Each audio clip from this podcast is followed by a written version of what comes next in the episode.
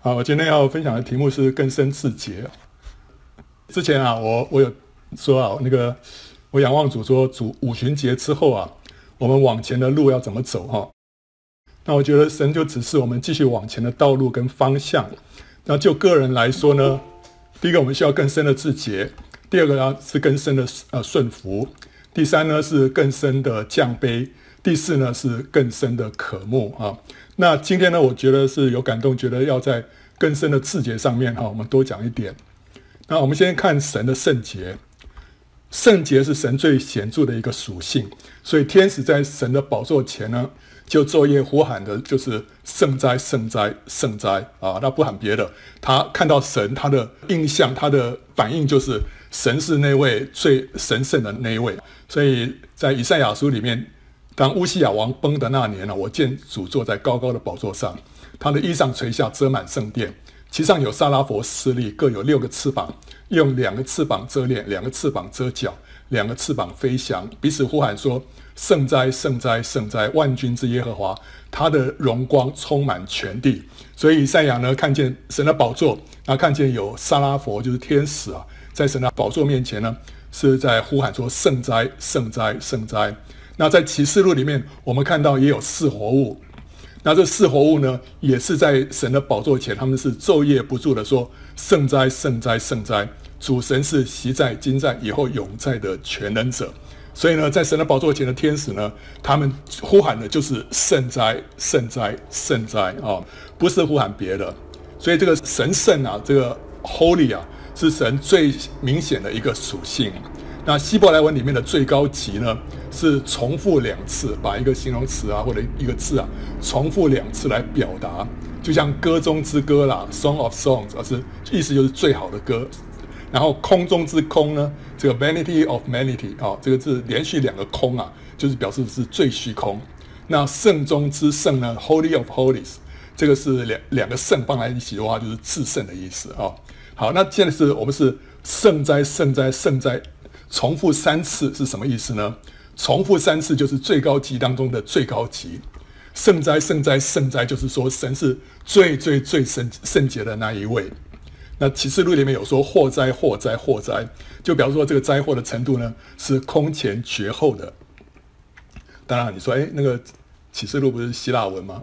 但是它里面它所表达的那种方式呢，是跟希伯来文的表达的方式是一样的啊。所以呢，神是圣洁的。什么叫圣洁？圣洁就是说他在本质上是完全没有瑕疵的，他在道德上是全然洁净的，是超乎一切的。他全然是光，是爱，是义。那这一切呢，都包括在“圣洁”这个字里面了。神是最完全的，神是光，你看到它就是透亮的光。所以呢，你就是看到圣洁。那它是光，它是爱，它是义啊。那所以，当人遇见神的时候，他首先就是被神那无与伦比的圣洁所惊吓，会扑倒在地上，如同死人。哦，在神圣洁荣耀的光中呢，人就立刻看到自己的罪恶、污秽跟渺小，觉悟到自己只配什么永远的灭亡。所以，当以赛亚看到神的圣洁荣耀的时候呢，他就呼喊什么呢？他说：“祸哉，我灭亡了，因为我是嘴唇不洁的人，又住在嘴唇不洁的民中。”又因我眼见大君王万军之耶和华，所以他的反应就是，他说他灭亡了，因为他看见神的荣耀啊，看见神的圣洁。那那个时候就有一个撒拉弗啊，就飞到他跟前，手里拿着红炭，用火剪从坛上取下来的，将炭沾了我的口，说：“看哪，这炭沾了你的嘴，你的罪孽便除掉，你的罪恶就赦免了啊。”然后我又听见主的声音说。我可以差遣谁呢？谁肯为我们去呢？我说我在这里，请差遣我。所以在这里我们看到啊，人的罪恶跟污秽必须要被洁净之后，才能够靠近神，站立在神的面前。那当以赛亚的口啊，他的口被洁净之后，他就可以站立在神面前，而且进一步呢，他可以被神来差遣。所以一个器皿也必须要先被神来洁净之后，才能够被神使用啊。好，我们接下来看自洁的重要。为什么我们需要自洁啊？我们看到在旧约里面啊，那时候非常重要的一刻是什么？就是神在西乃山降临啊，跟以色列人相会。这是神跟人相会一个非常重要的时刻。在这时刻之前，以色列人必须要怎么样？神要他们先自洁啊。那个耶和华又对摩西说：“你往百姓那里去，叫他们今天、明天自洁，又叫他们洗衣服。到第三天要预备好了，因为第三天耶和华要在众百姓眼前降临在西乃山上啊。所以在这三天之前呢，叫他们要自洁，然后呢又要洗衣服。那什么是自洁呢？等一下我们会再讲啊。他有一些规矩需要遵守。那虽然那时候还没有赐下律法，但是呢，摩西可能都已经预告说。”哪些事情不能做？哪些事情他会先提示他们啊？然后还有一件事情就要洗衣服。那另外呢，又又讲到什么？他说啊、叫他们自洁，他们就洗衣服，要对百姓说啊，到第三天要预备好了，不可以亲近女人啊，就不可以同房啊。这个也是会造成不洁。那为什么会这样子呢？等一下我们会再解释啊。好了，总而言之，当神跟人要相遇的时候呢，这个人啊需要先自洁，因为神是圣洁的神。所以人要先自洁啊，就在在西奈山，这我们看到这个自洁是非常重要的。那另外呢，当神带领以色列人要过约旦河的时候，那又是另外一个重要的时刻，对不对？他们要进迦南美地。那在这之前呢，以色列人也必须要先自洁啊。那约书亚清早起来啊，还有以色列众人都离开石亭，来到约旦河，就住在那里，等候过河。过了三天，官长走遍营中。约书亚吩咐百姓说：“你们要自洁，因为明天耶和华必在你们中间行奇事。所以神要在他们当中行一件伟大的事情。他们终于要进到那个神所应许他们的美地啊！但是神要行一件神迹，那他们呢就需要先自洁啊。好，那另外，当主耶稣第一次来的时候呢，神就差遣施洗约翰为耶稣开路。他开路怎么开路呢？就是传讲悔改的道。”为人施洗，悔改就是什么？就是灵里面的自洁，然后用外面的一个仪式来象征，就是来施洗。施洗就是要洗去我们身上的不洁。当他在传讲悔改的道的时候，人心里面就扎心，扎心就觉得我是一个污秽的人。那现在神的荣耀要来到啊，就是基督要来到，所以他们需要什么？要自洁，所以就接受约翰的洗礼。所以这个目的就是要叫人自洁，要预备迎见基督。所以这是历史上一个最重要的时刻。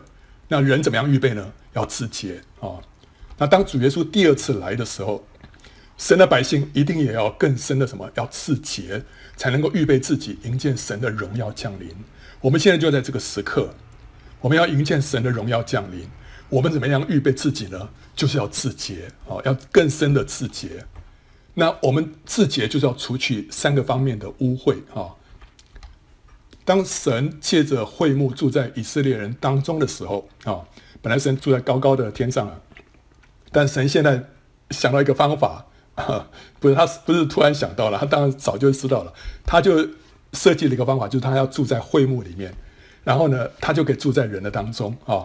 那但是他要借着会幕住在人当中呢，就要让以色列人知道很多规矩。不然的话，他们不可以跟这个永火同住的啊，呃，所以呢，他就透过这个立位记啊，告诉以色列人啊，要怎么样要自洁啊，那个时候他们才能够靠近神来服侍神，与神相交。所以立位记里面告诉我们许多怎么样洁净自己的一些条例。那立位记十一章到十五章里面呢，讲到这些洁净的条例呢，包括有三个方面。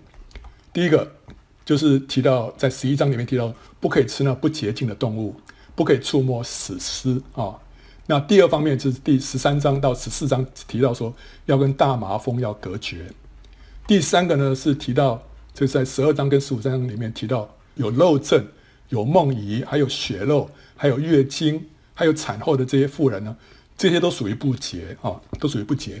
好，那这是三个方面，这分别是象征什么？世界还有罪跟肉体对人的玷污。立位记十一章是讲到世界对人的玷污，那这个大麻风是讲到罪，肉症这些是讲到肉体的不洁啊。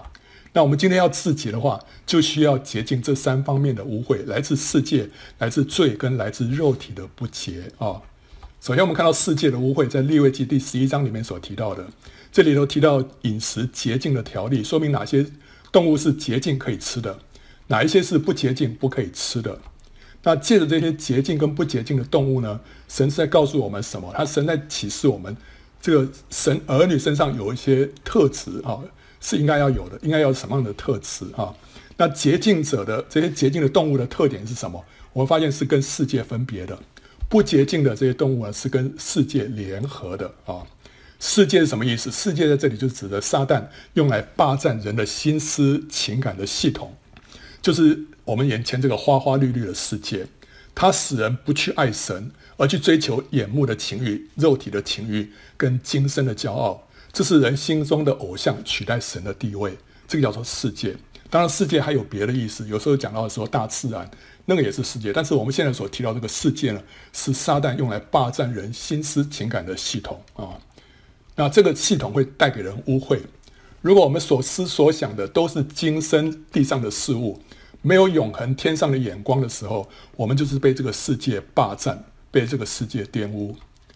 那基督徒呢，是属天的一般人啊，我们就像鹰啊，应该要常常举目望天，也经常翱翔在天上。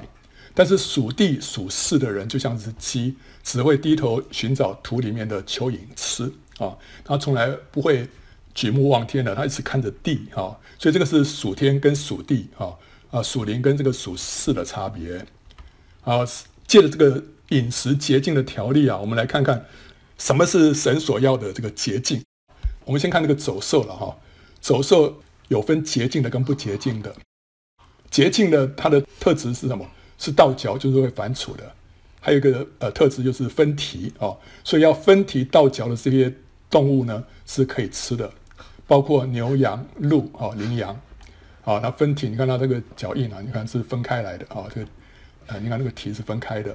那不洁净的动物呢，呃，就是包括这个分蹄，可是确实不倒脚的的动物，像猪啊，猪的蹄也是分开的，但是它不倒脚，它不会反刍，或者是倒脚可是不分蹄的动物，就像骆驼、兔子跟沙番啊，沙番的这个。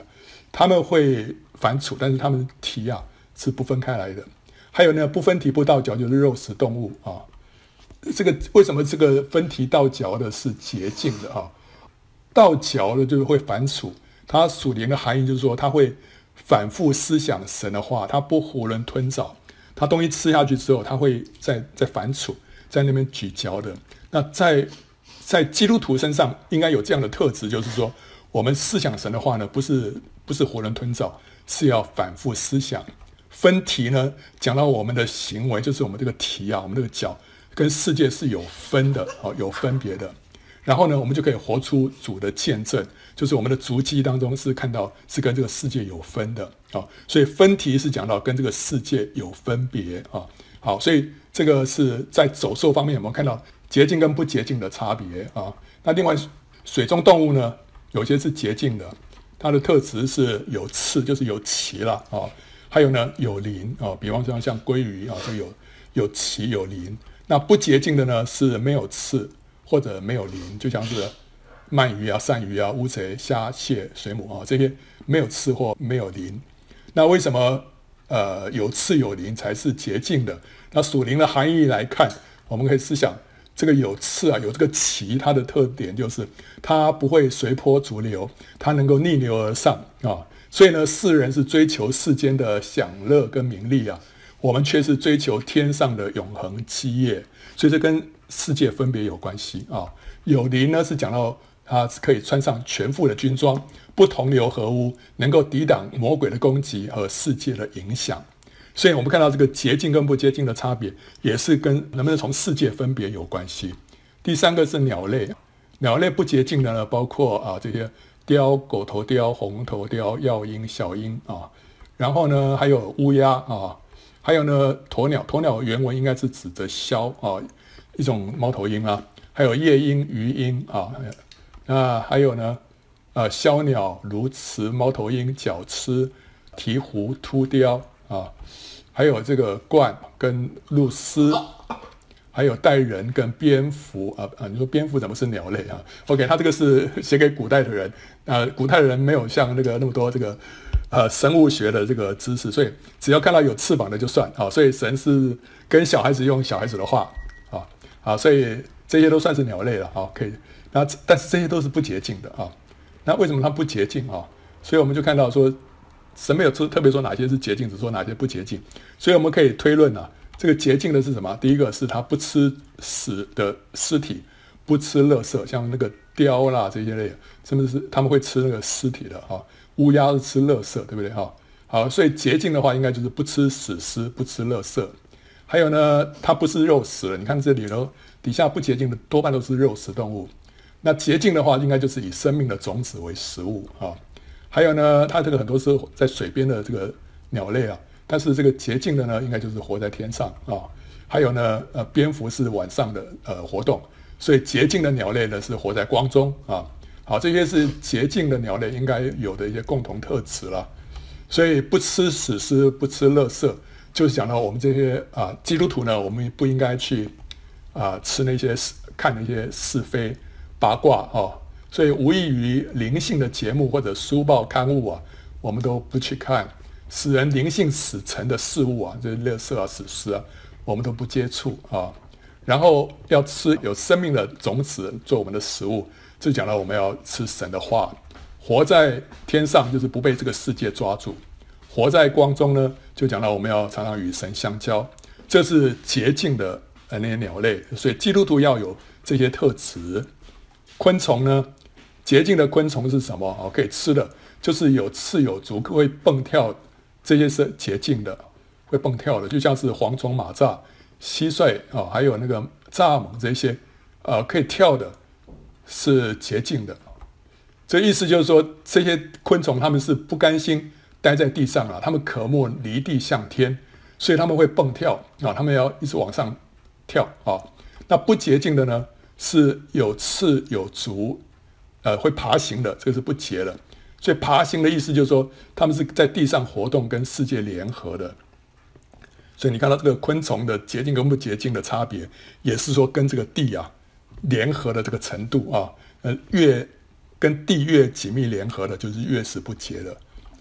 还有另外爬虫类啊，不洁净的呢，不只是爬虫类了，还包括这个什么，这个鼬鼠啊、石鼠、蜥蜥蜴啊等等啊，这些啊是在地里头活动的啊，住在住在地洞里面的啊。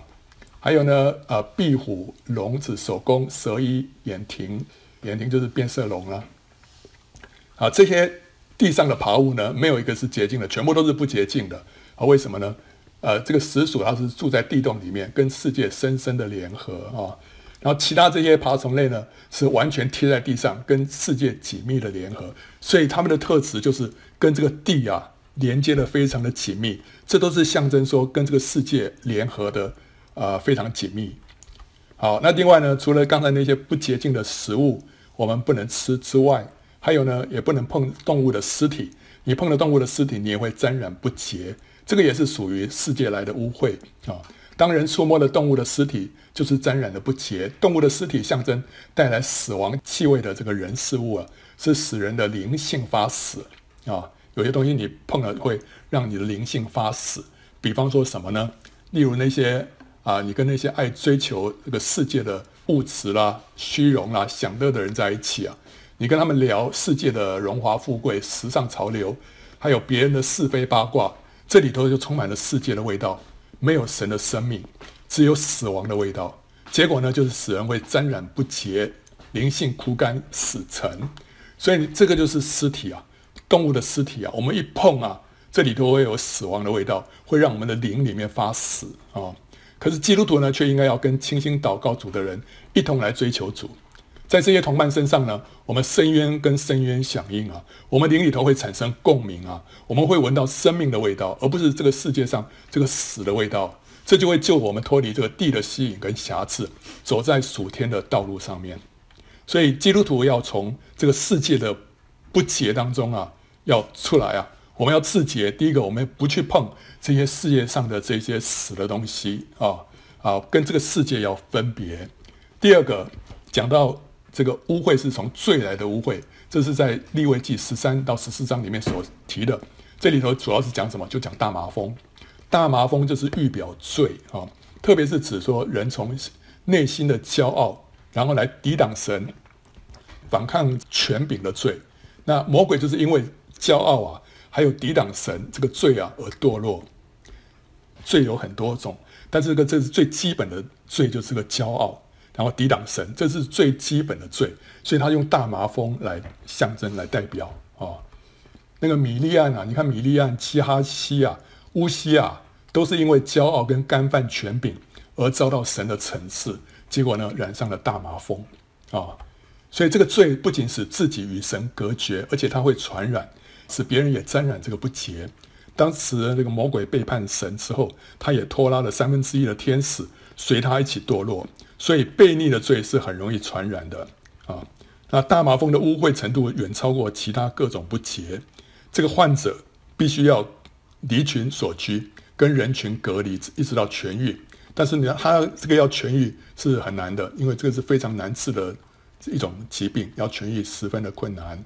啊，一旦痊愈啊。得洁净的手续也特别的繁杂，不像其他的不洁，有些只需要洗衣服啊、洗澡就可以得到洁净，但是大麻风还需要用鸟血来洒身体，要剃全身的毛发，要观察七天，最后再献各样的祭，好，那才是得到洁净。那这些呢，都再再显示骄傲跟干犯权柄的罪的可怕跟污秽。你说什么叫干犯权柄？干犯权柄，我们的第一个权柄就是神，对不对啊？那神在地上还有给我们设立各样的权柄，比方我们的父母亲是我们的权柄，啊，丈夫是妻子的权柄，政府是老百姓的权柄，还有这个老师是学生的权柄，还有这个牧师是这个信徒的权柄。这个地上我们有很多这种神所设立的权柄，它的权柄有大有小哈，所以啊，最主要的是神这个权柄，我们干犯这个神的这个权柄，这是很深的罪啊，那。接着，我们如果说我们干犯我们的父母亲，在圣经里面也会有咒诅，对不对？哈，这干犯父母亲，这也是干犯我们的权柄。那另外每一个权柄，大大小小，对我们身上都会有一些影响的。好，那所以我们神要我们讲，要我们谦卑，要顺服。你说有些人我顺服不来怎么办啊？哈，这个如果有父母亲你顺服不来，这没办法，这个是你的父母亲已经呃注定了，对不对啊？那如果说啊，这个教会的呃牧师你顺服不来怎么办？你当然你还可以。改一个教会啊，或者是这公司的老板你顺服不来，你可以换一家公司。有些是那个权柄不是那么那么大哈，呃，你还还有这个选择的机会，但有些人没办法哈。那怎么办？我们当然是尽量啊，尽量顺服。呃，这个有的是实在是没办法，那个是这个神会给我们开条出路啊。但是呃，我这边讲的是一个原则性的。如果就是我们因为里面心里面的一个骄傲，以至于我们去抵挡。这个权柄的话，这个是一个，这是罪啊、哦！这个罪，它就是用大麻风来形容的。那这种这种骄傲会会传染给别人的，好、让别人也一起跟着我们起来来抵挡这个这个权柄，好、所以他说，像这些人要把它隔绝起来啊、才才不会让这个这个罪啊这个扩散啊、那这个大麻风呢，它是它是皮肤病啊、这皮肤病意思就是说，它是象征这个一个人。彰显在外面的这个罪行啊，这个罪是讲到罪行啊，不是讲到罪性。这个罪，那个大麻风讲到这个罪行。那至于这个犯罪的这个根源，就是罪性，就是人的肉体啊。这个罪性就是人的肉体。这个肉体的这个不洁是从肉症、血肉这些疾病来象征的啊。我们现在所讲到的是罪行给我们带来的污秽，但这些罪行我们需要认罪悔改啊。但是另外一方面，肉体也会带来这个不洁，那这个是由肉症跟血漏来来形容的。所以我们看到在利未记第呃主要十五章啊，十五章里面就是讲到这些呃肉症跟血漏啊。那十二章里面是讲到这个产妇的这个不洁，那其实原则是一样的。这个男人的肉症啊，可能就是指淋病，还有女人的血漏就是经血流不止哈。他们这这两个这个漏症跟血漏原文啊，直接把它翻成英文就是什么？就是 a discharge from the flesh。这个从从这个 flesh，flesh 就是肉体啊，就从肉体流出来的东西啊。那这东西会带来不洁。这什么东西从肉体流出来？像女人的话，这个血；还男人的这个可能是这个精液或什么啊，就是都讲到从生殖器官里面所流出来的。那这个就是从肉，他说从肉体，所以这个是从肉体出来的东西呢，它会带来什么污秽跟不洁。我们这个肉体啊，会带出一些污秽跟不洁，这是用肉身跟血肉来象征的。肉体是什么？肉体就是我们的旧人，也叫做什么？也叫做罪性，哦，啊，就是犯罪的天性啊。这个 NIV 的英文圣经把它翻成 sinful nature，他把肉体这个字翻成 sinful nature，就是犯罪的天性。这个肉体就是一个制造罪行的工厂，这个罪性啊，就是制造罪行的工厂啊啊！所以我们对罪行啊，我们解决之后，如果没有把这个罪性对付啊，我们那个罪性还是会继续制造出罪行出来的。保罗说啊，我也知道，在我里头，就是在我什么肉体之中没有良善啊，因为立志为善由得我，只是行出来由不得我。它里面有一个什么？有一个肉体啊，这个肉体里面没有良善。所以在我们的旧人里面啊，他说没有良善的，啊，这个这会让我们没有力量行出我们所想行出来的善啊。那这个肉体这是一个工厂，它它会生产出各样的罪行。那那些罪行就是这个工厂的产品了，包括什么啊？好，在加拉太书五章十九到二十一节说了，情欲的事都是显而易见的。这个情欲原文就是肉体，所以肉体它它做出来的。它产生出来的东西是显而易见的，就像是什么奸淫、污秽、邪荡、拜偶像、邪术、仇恨、争竞、记恨、恼怒、结党、纷争、异端、嫉妒、凶杀、醉酒、荒宴，这些事情就是肉体的表现。所以，我们这个人哇，这个他说什么？这个恼怒啊，这个人很容易暴怒，这就是你在大 你在发肉体。你里面肉体的这个一显现啊，它产生出来的一个成果就是就是暴怒啊、所以，我们如果这个脾气很不好，就表示我这个肉体很大，很属肉体。然后里面有嫉妒，嫉妒表现出来哦，看的人这个好就不高兴，这就是我们肉体啊。我们属肉体的人才会这样啊、然后你醉酒荒宴，你就很很容易沉溺在这些这些享乐当中，就表示我这个人是属肉体的，属肉体人才会有这些这些反应啊。仇恨啊、拜偶像，呃，污秽、奸奸淫，这些都是从这个肉体出来的。所以你说，嗯，这个我到底是属灵还是属肉体啊？我们看这些有没有这些表现啊、这些表现可以让我们知道我们是不是肉体在掌权啊、好了，我们需要为这些罪行向神来认罪悔改啊、这些罪行需要认罪悔改，因为这些都是很具体的东西。但是另外一方面呢，我们也需要对付。我们里面这个罪性啊，这个罪性就是怎么样？就是要靠着圣灵啊，来致死这个犯罪的生命啊，这个就是肉体。好，那这个肉体的这个污秽啊，就讲到这个罹患肉症或者血肉的人啊，就是不洁啊。凡这个病患所坐的这个坐垫，所躺的这个床，所触摸的木器跟瓦器，还有所他们所碰到的人啊，或者人家碰他一下哦。都会沾染不洁，还有呢，他们口水喷到的人都会跟着变成不洁啊啊！所以这个呃要小心啊！这个人如果他有肉症或者有血肉的话，就要保持距离哈。那时候有一个患血肉的妇人呐、偷偷跑去摸耶稣的衣裳穗子啊啊！偷偷的为什么？因为他不不可以这样子，他去摸的话，主耶稣会沾染不洁的，这是违法违反这个律法的，会让这个耶稣跟着沾染不洁啊。但是呢，主耶稣他是他是生命的源头，他不会受富人的血肉影响，这也是也是立位记里面的一个原则了。比方说有一些不洁的东西掉在一个有生命的种子上面，那种子不会变成不洁啊。或者说这个这个一只死的壁虎啊，掉在一个泉源这个活水的上面，那个泉源不会变成不洁，因为它它里面有生命啊。所以这个不洁的东西碰到主耶稣这生命的泉源呐、啊，碰到这个生命的主啊。主耶稣不会受沾染哦，所以这个是主耶稣是特例啊。但我们这些平常人，我们被这个不洁的人碰到的话，我们就会沾染不洁了啊。同样讲到做梦遗的人，还有月经来到的人，还有呢产后的妇人呢，也都是同样道理，算是属于不洁啊。因为他们这个患肉症跟血肉，这是长期性的那个分泌的东西，一直一直出来，一直出来。但是梦遗跟月经呢，是偶尔，就是隔一个月一次啦，或者隔一阵一次，所以那个属于是间歇性的，有长期性的，有间歇性的。那产后妇人她也是一样的，也是你说月经啊，她这个是更多的血流出来，对不对？所以这都是从肉体里面出来的不洁，会使人啊会变污秽。好，所以这里头就是提到关于肉体的污秽，我们需要从这里头得到洁净啊。好，那怎么样来刺洁呢？呃，人从会幕的外院啊进到圣所，需要经过几道洁净的程序。这就象征我们怎么样洁净来自这个罪、世界跟肉体的污染啊。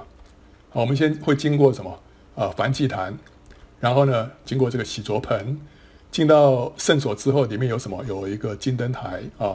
啊，这里有提到三道手续啊。第一道手续，燔祭坛是提到我们被什么洁净？被血来洁净。洗濯盆呢是讲到我们被水来洁净。金灯台呢提到我们被圣灵来洁净啊。血水跟圣灵啊，那血洁净什么？血洁净我们的罪行。对，水呢？水是洁净我们从世界来的污秽。圣灵呢？是洁净我们从肉体来的污秽。所以我们讲到说，污秽有来自三方面。但是呢，从我们进到啊、呃、会幕，经过这个血水圣灵这三方面呢，也洁净我们的这三方面的污秽啊。我们首先看这个燔祭坛。燔祭坛是祭牲在这里被杀献祭，象征我们什么？借着羔羊的血洗洗净我们所犯的罪啊！所以希伯来书九章二十二节说，按着律法，凡物差不多都是用什么？用血来洁净的。若不流血呢，罪就不得赦免了。所以我们的罪要得到赦免，我们的罪的这个污秽啊，要靠着什么？羔羊的血来得洁净啊！所以我们所犯的大大小小的罪行，都是靠着耶稣的宝血来洁净。我们要经历宝血洁净的大能呢，是怎么样洁？怎么样来经历呢？是要透过认罪，所以认罪非常重要啊。我们认罪，这个就是灵魂的大扫除。当我们随着圣灵的引导，认罪认得越彻底、越细，就被洁净得越彻底，灵里面呢就会越透亮啊、那认罪不是一生一次啊，哦，叫信主的时候啊、认罪，所以神就洁净了我们大大小小所有的罪啊。不是只有那一次，我们乃是天天的事情。我们要天天做这个灵魂的扫除啊，这个会使我们跟神之间保持一个亲密的关系，还有通畅的交通，使枝子得以一直连在葡萄树上，领受从主来的生命。今天我们要迎接主的再来，认罪这件事情，在我们的生活当中就成为一件不可缺少的事，而且是更加的重要。我们需要非常认真的看待这件事情。要更深的认罪，求主更多的光照我们，更多的光照我们，在每一个细微的地方，让我们都认罪。那你说，哎呀，我想不太起来，你就想到你跟人之间的交交往相处，我们往往的罪啊，都是一一开始都先从我们跟人之间的交往啊，什么地方得罪、冒犯的人、亏欠的人，哦，从这方面开始啊。前面跟昨天跟这个太太大小声啊，为这件事情认罪悔改啊，讲了一句什么样的话哈，可能伤害到人家的感情啊，你要为这件事情认罪悔改，对不对？好，这种事情我们比较容易想得起来，因为很具体，圣灵也比较容易光照我们啊。那之后神会越照越光照越细，甚至于连我们很多年前所犯的罪，神也会提醒我们要为那些事情认罪悔改啊。那大卫他说啊。我闭口不认罪的时候，因终日哀哼而骨头枯干，黑夜白日，你的手在我身上沉重，我的精液消耗尽，如同夏天的干旱。所以不认罪的时候会怎么样？这个骨头枯干啊，哦，他的精液耗尽啊，哦。但我向你陈明我的罪，不隐瞒我的恶。我说我要向耶和华承认我的过犯，你就赦免我的罪恶。所以我们要把自己。亏欠人的、亏欠神的地方，要向神承认啊！承认的时候，神的手就从我们身上离开啊！不然的话，我们在我们身上一直有一个有一个拦阻，跟神之间呢、有一个拦阻，我们感受不到神的同在，我们感受不到神的喜喜悦，我们感受不到神的祝福，因为什么？因为有个罪拦阻在那个地方，所以我们需要认罪啊！那认罪会除掉一切蒙恩的障碍。使我们的的祷告蒙垂听，使医治加速到来。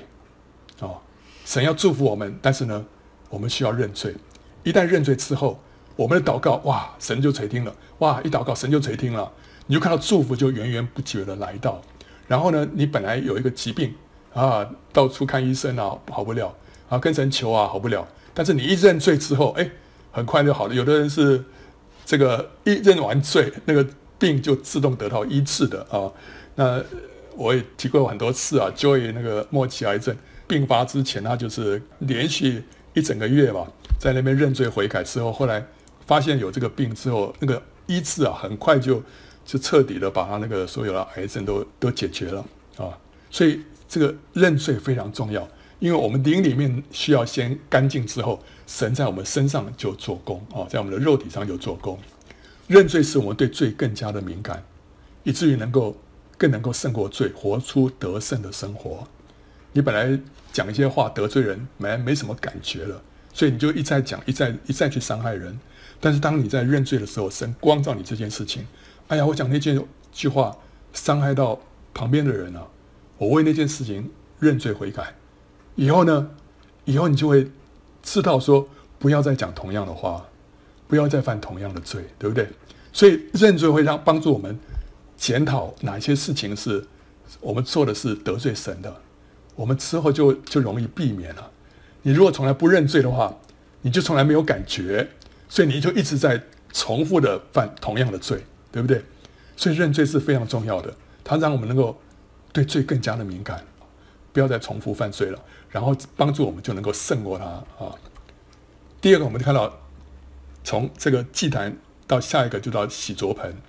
祭司在这个地方洗手洗脚，就是要洗去世俗的污秽。那这个水就是预表神的话，这象征什么？我们要借着神的话来洁净我们的心思意念，使我们脱离什么属世的观念，把我们从这个世界的污染当中得洁净。这个世界很多观念啊，在那边影响我们，世界很多的那种做法。在影响我们，但是我们要从这个不洁当中得到洁净是怎么办呢？不是靠着主耶稣的保血哦，主耶稣保血是要靠着什么？靠着话语的洁净啊！神的话一直来改变我们的思想，改变我们的观念，叫我们的观念啊，渐渐的脱离这个世界的瑕疵。所以在以佛所书第五章啊，二十五到二十七节说，基督爱教会，为教会舍己啊。要怎么样？要用水借着道，这个道就是瑞玛啊，把教会洗净，成为圣洁，可以献给自己，做个荣耀的教会，毫无玷污、皱纹等类的病，乃是圣洁、没有瑕疵的。神要洁净教会啊，是借着什么？借着用水，借着道。所以意思就是说，这个神的话就是那个水啊，神的这个话就是那个水，那个水就来洁净我们。这个水里面有神的神的瑞玛啊。就有一些事情啊，有些事情，这个你这个观念里面老是一些老旧的观念，但是有一天你读读神的话的时候，哇，一句话跳起来亮起来了，哇，那个让你让你的这个思想，让你的观念有一个改变，那这个呢就会让我们怎么样？被洁净，被洁净啊，那这个就是让叫我们脱离这个世界的这个捆绑啊，所以这个保罗在罗马书第十二章第二节说，不要效法这个什么，不要效法这个世界。怎么样？只要心意更新而变化，叫你们查验何为神的善良、纯全、可喜悦的旨意啊！我们怎么样能够不效法、不被这个世界 conform、不被它同化？就是要怎么样？要 transform，要蜕变。怎么样蜕变？就是心意，我们的心思意念要 transform，要从这个世界当中啊，要脱离出来，要超越出来。那就是借着神的话。神的话可以改变我们的心思意念，这就是洗濯盆啊、洗濯盆，洗濯盆的这个水一直来洁净我们。所以，当我们天天领受神瑞玛的话，就能够胜过地的吸引，我们就能够抖落一切的尘土，从地上来的尘土，叫我们脱离卑贱的事，向着属天的标杆直跑。所以，我们要自洁啊！第一个靠着血，第二个靠着水，就是神的话啊、那第三个金灯台啊。金灯台预表什么？圣灵啊，它是圣所里面唯一的光源啊。圣灵会光照，会搜索我们的内在。然后呢，圣灵要来刺死我们的肉体，使我们从根本脱离罪的瑕疵。我们不是只是把罪行啊，借着血啊，羔羊的血洁净，我们还需要致死这个犯罪的根源啊，就是我们的肉体，是靠着什么？靠着圣灵啊。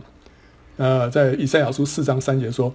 主以公义的灵和焚烧的灵，将西安女子的污秽洗去，又将耶路撒冷中杀人的血除尽。神用什么东西来除去西安女子的污秽啊？这里不是提到羔羊的血，不是提到水，乃是提到什么？灵，公义的灵跟焚烧的灵，就讲到圣灵。圣灵的两个方面的作用，一个是公义的灵，就叫光照，它光照我们；然后呢，焚烧就是洁净啊，圣灵会洁净我们。那你看到这个撒拉弗啊，飞到以赛亚的面前了，啊，他手里拿着红炭，是用火剪从坛上取下来的。他用这个炭沾了以赛亚的口，说啊，看哪，这个炭沾了你的嘴。你的罪孽便除掉，你的罪恶就赦免了。以赛亚觉得他是一个一个污秽的人，他的污秽从哪里来？从他的舌头出来，从他的嘴出来的，从他的嘴出来的，因为他的嘴说出一些不洁的话。现在被被洁净，被什么洁净？不是宝血，不是水，乃是被红炭。红炭是预表什么？讲到那个焚烧的灵，圣灵啊，焚烧的灵洁净他，洁净他的口。口就是那个犯罪的器官，就是肉体。我们的肉体就是那个犯罪的器官啊，一直源源不绝地产生出罪来。那现在呢，神要对付我们这个肉体，用什么？焚烧的灵，用红炭。所以神以焚烧的灵来对付犯罪的肉体，就洁净了以赛亚。所以我们需要被圣灵的火炭来洁净啊。保罗在罗马书第七章里面。他跟肉体征战，他觉得力不能胜。他说：“我也知道，我在我里头啊，就是在我肉体当中没有良善，因为立志为善由得我，只是行不行出来呢，由不得我。然后我真是苦啊！谁能救我脱离这取死的身体呢？这是基督徒啊，这是得救之后的感受，不是说有人说呃得救之后我们这个肉体都死了，没有啊，没有这回事。有人说我们罪性都没有了，不是的，我们一直一生要跟这个肉体跟这个罪性在征战的。”保罗在这边讲得很清楚，他就一直在这跟这个肉体在征战，但是他力不能胜，一直到罗马书第八章，他才找到那个秘诀，得胜的秘诀是什么？就是靠着圣灵就能够胜过肉体的权势。他说是生命圣灵的律，其实简单讲就是靠着圣灵啦，在基督耶稣里释放了他，使他脱离罪和死的律。嗯，这是这个律，就是讲了有一个嗯，一个好像像万有引力一样。它就是拉着你一直要往下往下，哦，这个就是肉体的力量，肉体的力量非常的大，只有一个另外一个力量可以胜过它，就是圣灵的力量，哦，所以靠着圣灵，我们才能够胜过肉体，啊，所以在加拉太书第五章十七节说，这个情欲和圣灵相争，原文是肉体啊，肉体跟圣灵相争，圣灵呢跟肉体相争，这两个是彼此为敌，是你们不能做所愿意做的。所以神差遣圣灵来到我们里面呢，要帮助我们活出一个属神的生活，要让基督的生命在我们里面掌权做主。他的任务是什么？圣灵的任务就是要在我们里面呢，要来治死我们这个肉体，让我们这个旧人啊被治死啊。但这是圣灵在我们里面的一个任务。旧约里面的亚玛力人就是预表人的肉体啊，但耶和华已经起了誓。必世世代代和亚玛力人征战啊！而且他要把亚玛力的名号从天下全然涂抹了。讲这话的意思就是说，神跟亚玛力人这个征战不是只是这么一次啊啊！这个约书亚那时候打败了亚玛力人就 OK 了，呃得胜了。不是，他说他要世世代代跟亚玛力人征战啊！所以，我们跟这个肉体的征战也不是只是一次啊啊！今天我胜过我的这个脾气啊，胜过我这个这个骄傲，胜过我这个嫉妒。不是啊，这个要一生一世要跟这个肉体征战，所以这意味着圣灵跟肉体之间的征战，乃是一生之久的征战，一直到我们离开这个世界那一天才算正式结束。但是神呢，要彻底治死我们里面这个犯罪的天性啊。好，所以我们看到这个呃，经过这个血水跟圣灵，我们会从各样的啊三样的这个不洁当中得到释放。得到拯救啊！哎，你，有血水圣灵啊，听起来蛮熟悉的。在约翰一书五章八节啊，那边有一句话说：“做见证的原来有三，就是圣灵、血与水，这三样呢也都归于一。”啊，哎，那边也提到圣灵、血跟水啊，讲到说这三样呢都为耶稣做见证，但是跟我们这边所讲的呢，呃，哎，好像有点不太一样啊，一个是做见证，但一个是洁净啊，可能是有相关 啊。总而言之啊，这个圣灵、血跟水在这地方非常奇妙，两者好像是有个辉映啊啊，我们也是借着水、血水跟圣灵啊，天天自洁，脱离从罪、世界和肉体来的污秽啊。自洁的结果会怎么样啊？第一个，我们得以亲近神。这个以弗所书二章十三节说。你们从前远离神的人啊，如今却在基督耶稣里，靠着他的血已经得亲近了。啊，好了，以赛亚要先被洁净，才能够站立在神的面前啊。所以我们要靠着血，我们的罪行被被洁净之后呢，我们才能够站立在神的面前。所以我们需要靠着羔羊的宝血啊。然后呢，这个希伯来书十二章十四节又说：你们要追求与众人和睦，并且要追求圣洁。非圣洁，没有人能见主。所以，我们不是只是，我们不是只是说，哦，主耶稣的宝血遮盖我，洁净我，所以我在神的面前可以站立。这个是我们在地位上，我们被洁净了，我们就可以站立在神的面前。可是，在经历上，我们自己也要活出一个圣洁的生活。对，这个圣洁不是只是地位上的圣洁，而且在经历上，我们也要活出一个圣洁的生活啊。那这时候会让我们能够来看见神，所以当你越多的自洁，越多的洁净，在神面前认罪悔改，更多被神的光照亮，以至于我们的这个行为有改变，你就会更深的经历到神的同在。所以他说：“清心的人有福了，因为他们必得见神。”清心是什么意思啊？Pure in heart，就心里头是洁净的，就是被神来洁净了。一个常常自洁的人，就是一个清新的人。清新的人结果怎么样？你里面就越来越透亮。本来遮蔽你的那些污秽啊，都被清干净之后啊，就像一个窗户啊，啊，越擦越亮的时候，会怎么样？会看见神，啊，会看见神。所以我们要常常自洁，让我们可以看见神，让我们可以来亲近神。第二个，一个被洁净的器皿就可以来盛装神啊啊！一首诗歌，我们说之前分享过。后世高油，先是血啊！这意味着罪人必须要先蒙赦罪，就是先经历血之后，血的洁净之后，才能够领受高油，就是圣灵。器皿必须要先被血洁净，才能够用来盛装圣灵。所以，我们今天我们希望，我们也需要被圣灵充满，就是我们这个器皿里面要来盛装神。先决条件就是要自洁。要洁净啊！圣灵不能充满一个污秽不洁的器皿，所以我们要更多的被圣灵充满，就必须要更深的认罪，更深的蒙洁净。这是今天我们的要务啊，首要的一个课题，要更深的洁净，更深的自洁啊。第三个，自洁之后就可以彰显神。圣洁既然是神最显著的属性，我们。越深的自洁，就越能够彰显神的自己，啊啊！所以这个利未记十一章四十五节说：“我是把你们从埃及地领出来的耶和华，要做你们的神，所以你们要圣洁，因为我是圣洁的。”啊！当我们圣洁的时候，我们就来彰显这位圣洁的神。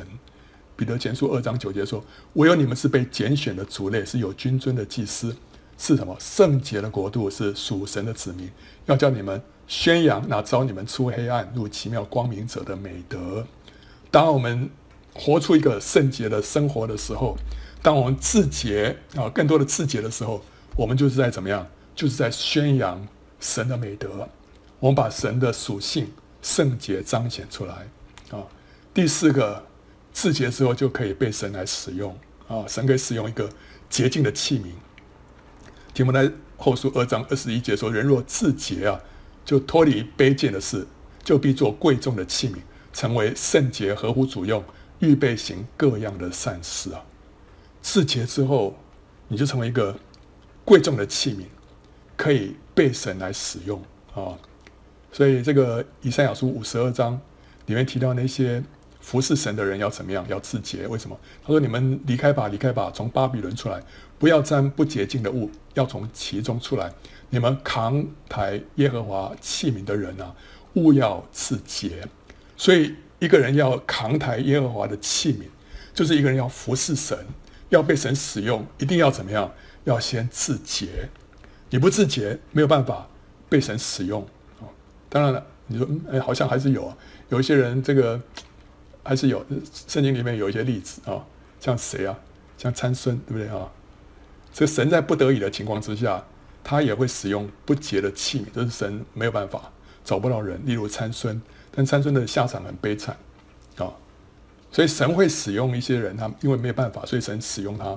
但是呢，那个人本身他不会得，不会得奖赏哦，就是奉主人名哦，医病赶鬼行异能，但是呢不被神称许。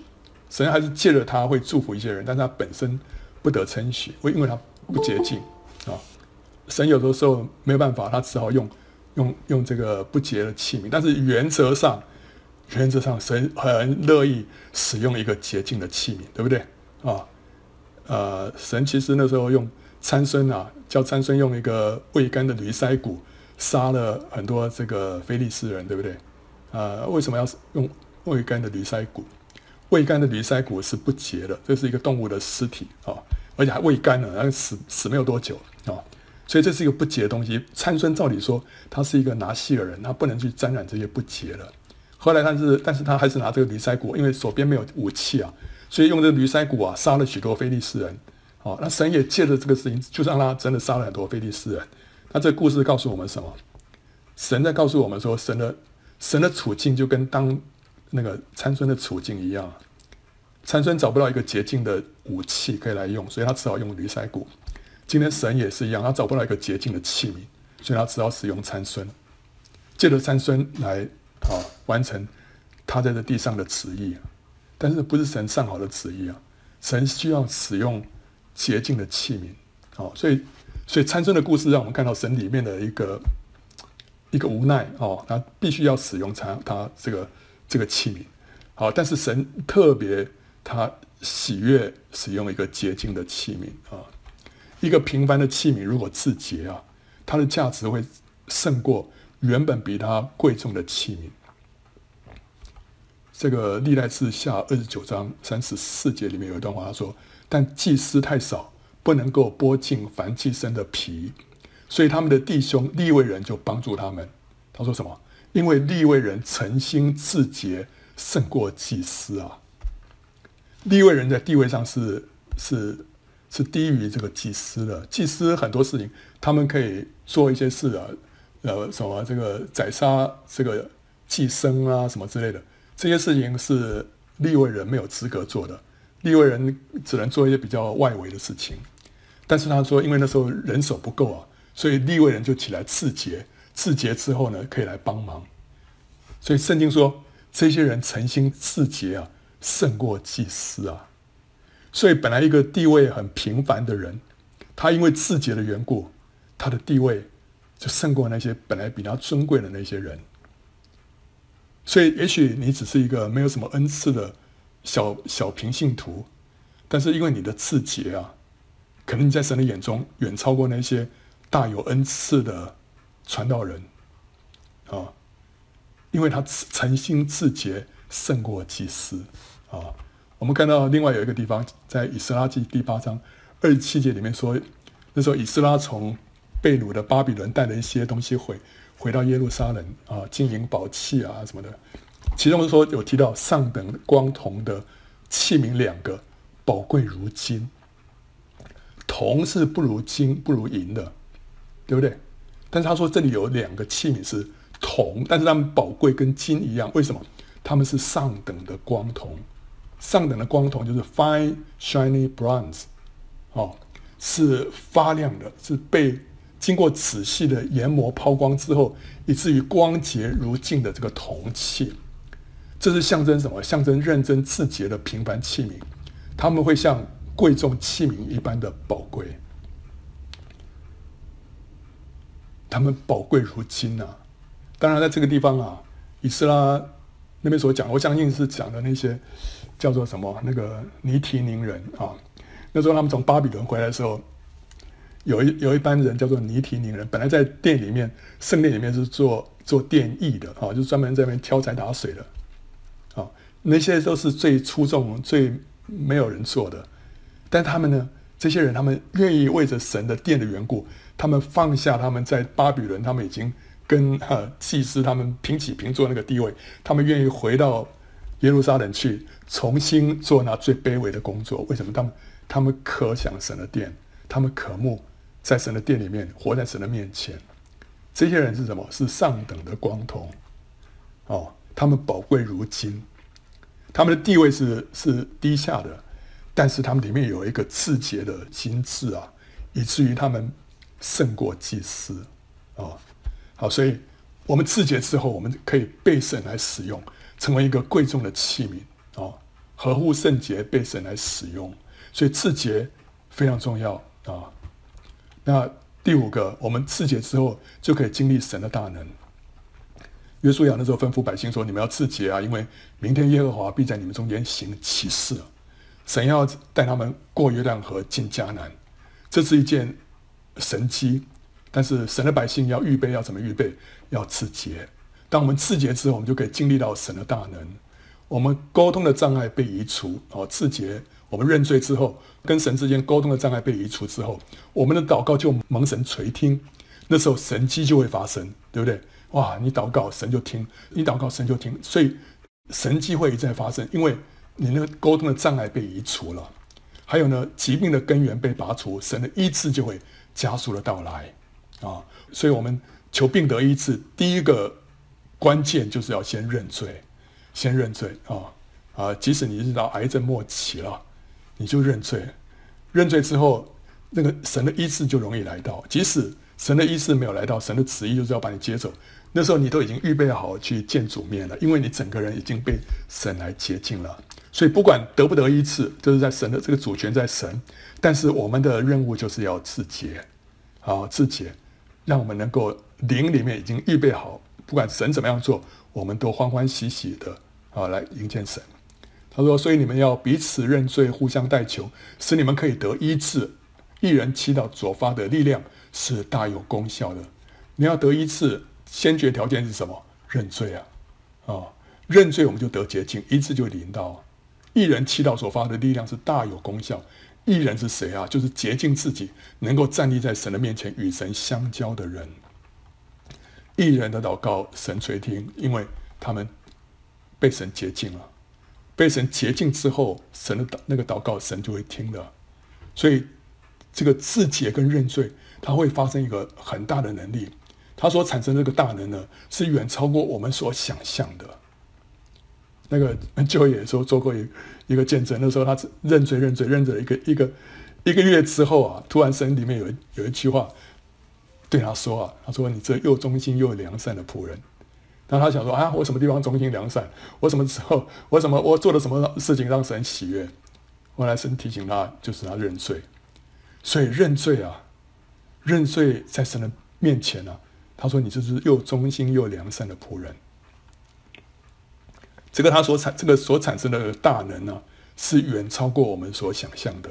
这件事情在神面前的价值也是远超过我们所想象的。所以我们要更深的认罪啊，更深的自洁。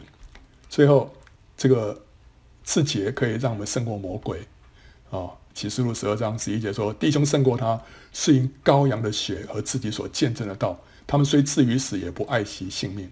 胜过谁啊？胜过魔鬼，是因为羔羊的血啊。”所以，一个洁净的器皿是魔鬼都害怕的，因为魔鬼在它里面呢找不到任何破口可以攻击，都被羔羊的血所遮蔽了。哦，洁净的器皿神可以使用，洁净的器皿可以彰显神，洁净的器皿呢，连魔鬼都可以胜过啊。所以，我们回顾一下刚才所讲的那个大纲啊。首先，我们先看到神的圣洁啊，神神的属性就是圣洁。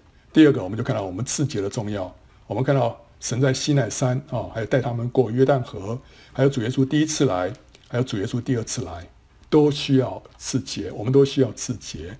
接着我们看到有三方面的污秽啊，从世界来的污秽，从罪来的污秽，还有从肉体来的污秽啊。然后接着我们要怎么样自洁呢？第一个，我们透过血，就是燔祭坛所表示的；第二个，透过水，就是洗濯盆所表达的；第三个，透过圣灵，就是金灯台所表达的。自洁的结果呢？第一个得以亲近神，第二个得以盛装神，第三个得以彰显神，第四个得以被神使用，第五个得以经历神的大能，第六个得以胜过魔鬼。所以这是我们需要更深的自洁，这是我们目前最重要的一个课题。最后我讲了一个异梦啊，跟我们那个主题啊。不是直接相关，但是有有相关啊。那我就觉得说这个这个蛮蛮有趣的。这个我们这个 June 姊妹啊，她最近做了一个异梦啊。他梦见什么？他梦见一句唐诗，说“大漠孤烟直”。那在梦里面，神就叫他去查下半句啊。所以他醒过来之后啊，就去查下半句啊。原来是什么？下半句是“长河落日圆”啊。这是出自王维的这个。使至塞上啊啊，使至塞上，就是说他他他出差了，到塞上啊，到一个边疆那个地方啊，所以这首诗是什么？这个单车欲问边，蜀国过居延。征蓬出汉塞，归雁入胡天。大漠孤烟直，长河落日圆。萧关逢候骑，都护在燕然啊。好，OK，这是一首唐诗。结果呢，神就让这个 June 啊，就想到大漠孤烟直，长河落日圆。那俊想半天之后，他就问我说：“问我有没有什么看法？这这这个这个异梦要怎么解啊？”弟兄姊妹，如果 你想想看，你会有什么感想？大漠孤烟直啊，长河落日圆，这个梦要怎么解啊？我想了一下，我就我就我就。我想，我我的想法是这样子啊，我来解梦啊。这个“大漠孤烟直”是什么意思啊？这这句话让我们想到圣经里面的一处啊，什么地方呢？就是雅歌啊，雅歌第三章第六节。那从旷野上来，形状如烟柱，以没药和乳香并商人各样香粉熏的是谁呢？啊，OK，这个这个是有提到旷野，对不对？大漠嘛。旷野，孤烟哦，烟柱嘛，对不对啊？OK，所以这两个情境是一样的，对不对啊？好，那所以我们要知道大漠孤烟直，我们就要看到圣经里面这个旷野上来这个形状如烟柱是在讲什么啊？圣经里面的烟柱有四种啊，第一个讲到云柱啊，第二个讲到燔祭坛的那个烟柱啊，第三个是金香坛的烟柱，第四个是城市被焚烧之后所冒的这个烟柱啊。但是现在雅歌里面这个旷野上来形状如烟柱。这个烟柱它有一个特色，它会发出啊没药、乳香等香料的味道。好了，这四种上面这四种烟柱里面，只有一个烟柱会有发出这些香味的，就是金香坛的烟柱。因为金香坛上面你是把一些香料放在那个火上面哈，它就会会会发出那个香味。那个燔祭坛那个那个烟柱也是有香味，但那个烟那个香味是 barbecue 的味道，是烤肉的味道，不是这个。不是这个香料的味道啊、那云柱是没有味道的。那城市被焚烧，那个是发出的是臭味啊、好了，所以会发出香味的这个香料的味道，只有金香坛的烟柱啊、那金香坛的烟柱是象征什么？是象征代祷者的祷告啊、所以呢，雅歌这里面旷野里面的烟柱呢，他是在讲的代祷者。他看到一群代祷者从旷野上来。因为这个里头雅歌那个烟柱是多数，所以不是只是讲到一个代祷者，是一群代祷者。但是我们现在看到大漠孤烟直，啊，孤烟，所以是讲到一个啊，一个一一个一个烟柱，不是很多啊，所以是什么？一个代祷者。所以大漠孤烟直就是讲的什么？讲的说有一位孤独的代祷者在旷野里面祷告，祷告的烟柱直通上天，与天相连，对不对？那个烟烟柱是，不是飘来飘去啊？被风吹散，它是一柱擎天啊，一直通到直通到天的。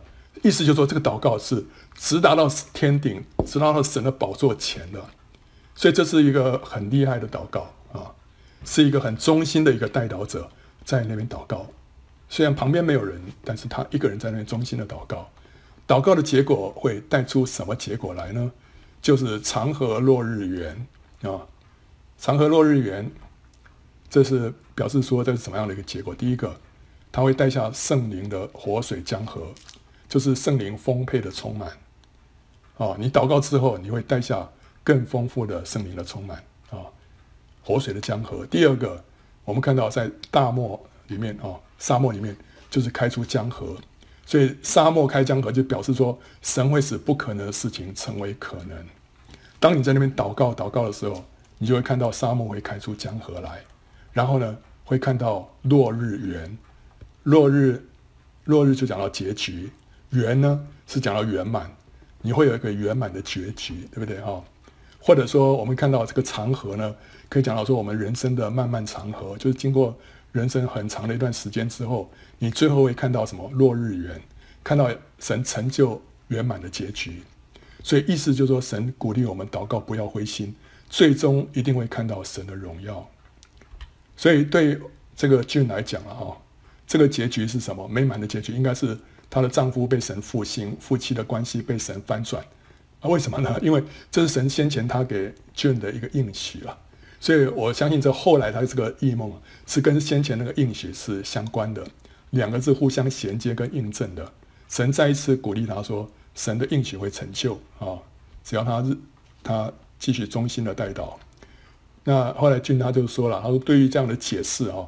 他他就非常阿门，他说他心里越想就越欢喜，他有一种熟悉感，仿佛以前就是应该这么解的，但是他就忘记了啊。所以这里告诉我们一个原则啊，就是异梦的解读，他最终必须由做梦的人来判断他是不是阿门啊，不然都不算数。我们可以解得非常的啊，好像很有道理，很精彩，但是做梦的人本身如果不阿门啊，就就不对啊。旁边人说对都无无效，因为这个是神跟做梦者之间的一个沟通，所以神会在它里面印证说这样的解释解读对还是不对，所以要以当事人的领受为准。所以当约瑟为法老解梦的时候，法老一听就阿门，对不对啊？当那个但以理为这个尼布甲尼撒解梦的时候，一解完，尼布甲尼撒马上就拜服，里面有一个什么？有一个有一个响应阿门，因为这就是那个梦本来的意思。所以一讲出来之后，它里面就就通了啊。OK，所以要以当事人的感觉为主哦，不然 之前我我我曾经也解释跟人家分享一个另外一个异梦，那有人说：“哎呀，不行啊，这个怎么可以这样解释啊？”我说：“那是神给我的异梦，所以我这样解读我当然 OK 了。但是不是给他的，所以他他不阿门，那那没有关系，因为这是神给我的异梦啊。好了，所以以当事人为主啊。”好了，所以这个异梦是什么？这个异梦是神鼓励啊，我们姊妹啊，要继续的忠心祷告，他会经历到圣灵大大的充满，看见神在沙漠开出江河，化不可能为可能，最终成就了圆满的结局。啊，好了，但这但是我今天分享这个是因为怎么样？我觉得这个异梦也鼓励我们啊，这个异梦也非常激励我们怎么样起来祷告。当我们那个更深的自洁，更深的。寻求神，就好像是旷野里面的孤烟，直通上天的时候，我们必然会看见神的荣耀降临。我们一定会看到神的荣耀降临，啊、所以，哎，你说，哇，这是王维写的大漠孤烟直，长河落日圆，居然里面会有神的，神的神会借着这个唐诗来启示我们。所以这个你看到神的奇妙，对不对哈？那呃，当初我不知道这个王维是不是受到圣灵的感动，他当然他写的时候，他可能没有这些，他肯定肯定是没有这些想法。就像所罗门在写雅歌，我不相信他他里面有想到雅歌里面那么多意思啊。但是神感动他写，所以神在神在多久以前啊？我看嗯，几百呃一千多年前感动王维写的那首诗歌，在一千多年之后，他在借着这首这首诗啊，对我们说话。啊，这是神的奇妙啊！OK，好啊，欢迎到圣经简报站观看更多相关的视频，还有下载 PowerPoint 档啊。